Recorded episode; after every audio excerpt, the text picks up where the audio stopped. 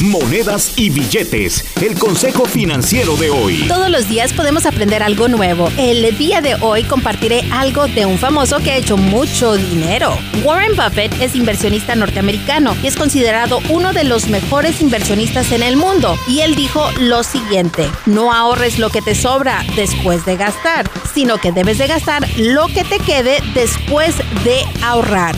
¿Y usted ya ahorró algo el día de hoy?